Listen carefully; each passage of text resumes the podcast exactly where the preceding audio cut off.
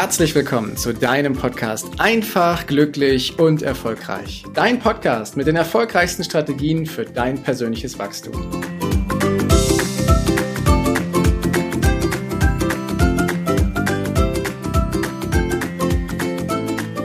Du hast vielleicht auch schon mal die Situation erlebt, dass dein Tag, deine Tage oder deine Wochen so richtig vollgepackt sind mit Themen, Terminen, Verbindlichkeiten, Herausforderungen und wirklich stressigen Phasen. Vielleicht kennst du das ja auch. Ich kenne das ziemlich gut, habe das sehr, sehr lange erlebt und manchmal taucht es auch heute immer wieder auf. Und dann nutze ich etwas, was ich dir mit dieser Folge gerne mit auf den Weg geben möchte.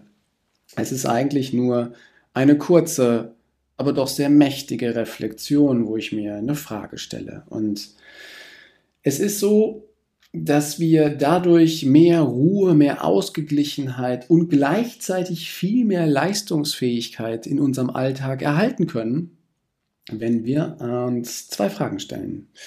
Und diese Fragen stellen wir uns grundsätzlich auch unbewusst. Da brauchst du gar nicht drüber nachdenken.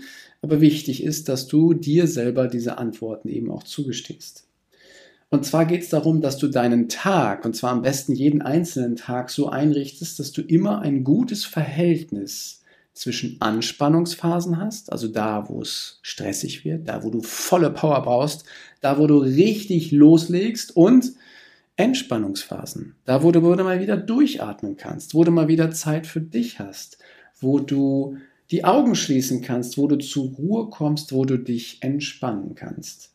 Denn dann, wenn du dabei ein ausgeglichenes Verhältnis zwischen, zwischen diesen Anspannungsphasen und Entspannungsphasen hast, dann bist du in der Lage, deine ganze Kraft, dein ganzes Potenzial mitzuentfalten. Und du kannst dich darauf trainieren. Wenn momentan dieses Verhältnis in einem unausgeglichenen äh, Verhältnis ist, dann kannst du dich darauf trainieren, dass du wirklich nach jeder Anspannung auch eine Phase der Ruhe bekommst. Die muss gar nicht lang gehen. Also es muss auch nicht aufwendig sein, dass du irgendwie viel Zeit dafür verbrauchst oder dass das wer weiß, wie anstrengend ist. Nein, nein, nein, nein. Das geht ganz einfach, indem du beispielsweise einfach mal ein paar Mal tief durchatmest. Denn vor jeder Herausforderung, vor der wir stehen, vor jeder stressigen Situation, ob im Business-Meeting oder aber auch im anderen Kontext in deinem Alltag, stellt sich dein Körper unbewusst immer zwei Fragen. Erste Frage lautet, wie lange dauert denn wohl die Phase der Anspannung, die wir jetzt hier gerade erleben? Bei einem Meeting ist das relativ einfach zu sagen. Ne? Du kennst ja den Beginn und weißt, wann es in der Regel endet. Nach einer Stunde oder 90 Minuten oder nach zwei Stunden als Beispiel. Die zweite Frage, die ist allerdings spannend, die sich dein Körper stellt und die lautet, folgt ihm im Anschluss zu dieser Anspannungsphase auch ein Moment der Entspannung? Hm. Und ich weiß ja nicht, wie dein Kalender aussieht, aber ich habe schon viele gesehen, wo quasi ein Termin den nächsten jagte. Gerade in der Zeit des Homeoffice, wo man sich quasi gar keine Fahrzeiten, keine Bürowechsel oder sonstiges mehr hat, klatscht man sich einen Termin nach dem anderen dran und man switcht von einem Termin zum nächsten, ohne zwischendurch mal durchatmen zu können. Hast du vielleicht auch schon mal erlebt. Und das ist ziemlich blöd, wenn dein Körper lernt, dass er sich nach der Anspannungsphase nicht mehr erholen kann. Weil dann fährt er irgendwann deine Leistungsfähigkeit zurück. Weil er sich denkt, oh shit, wenn ich mich nicht mehr erholen kann, dann muss ich mit der, der Kraft, die ich zur Verfügung habe, mit dem, mit dem Potenzial, was ich zur Verfügung habe, muss ich viel länger haushalten. Also gehe ich mal gar nicht auf 100% Leistung, sondern ich lasse einfach den Körper und die Leistungsfähigkeit mal so auf 70, 80% laufen, damit ich den Rest als Reserve nehmen kann, weil ich nicht weiß, wie lange wir eigentlich durchhalten müssen. Das ist ungefähr so, als wenn du einen Marathon läufst, ohne dass du weißt, wo das Ziel ist ohne dass du weißt, dass du nach 42 Kilometern durch bist. Sondern dein Körper denkt ja keine Ahnung, wie weit ich laufen muss. Ob das 10, 40, 100 Kilometer sind, ich weiß es einfach nicht. Und deswegen gebe ich mal nicht volle Leistung, sondern ich hoffe, dass ich irgendwie bis zum Ende durchhalte. Weil ich es nicht mehr gelernt habe, dass ich mich nach einer Anspannung auch wieder entspannen kann. Und das ist wichtig. Klingt total banal, aber es ist super wichtig, dass du dir immer mal wieder deinem Körper ein Signal gibst, Achtung, jetzt kannst du dich entspannen. Und entspannen geht in vielerlei Dingen. Du kannst dich mit deiner Atmung entspannen, dass du mal so ein, zwei Minuten tief in den Bauch hineinatmest, damit sich dieser ganze, dieser ganze ähm, Cortisolspiegel, dieser ganze Stress lösen kann, dass du in deinen Bauch hineinatmest. Oder aber du machst einen kurzen Spaziergang, sei es auch nur von zehn Minuten an der frischen Luft in der Natur, dass du dir mal den Wind um die Nase wehen lässt oder die Sonne genießt, die da ist.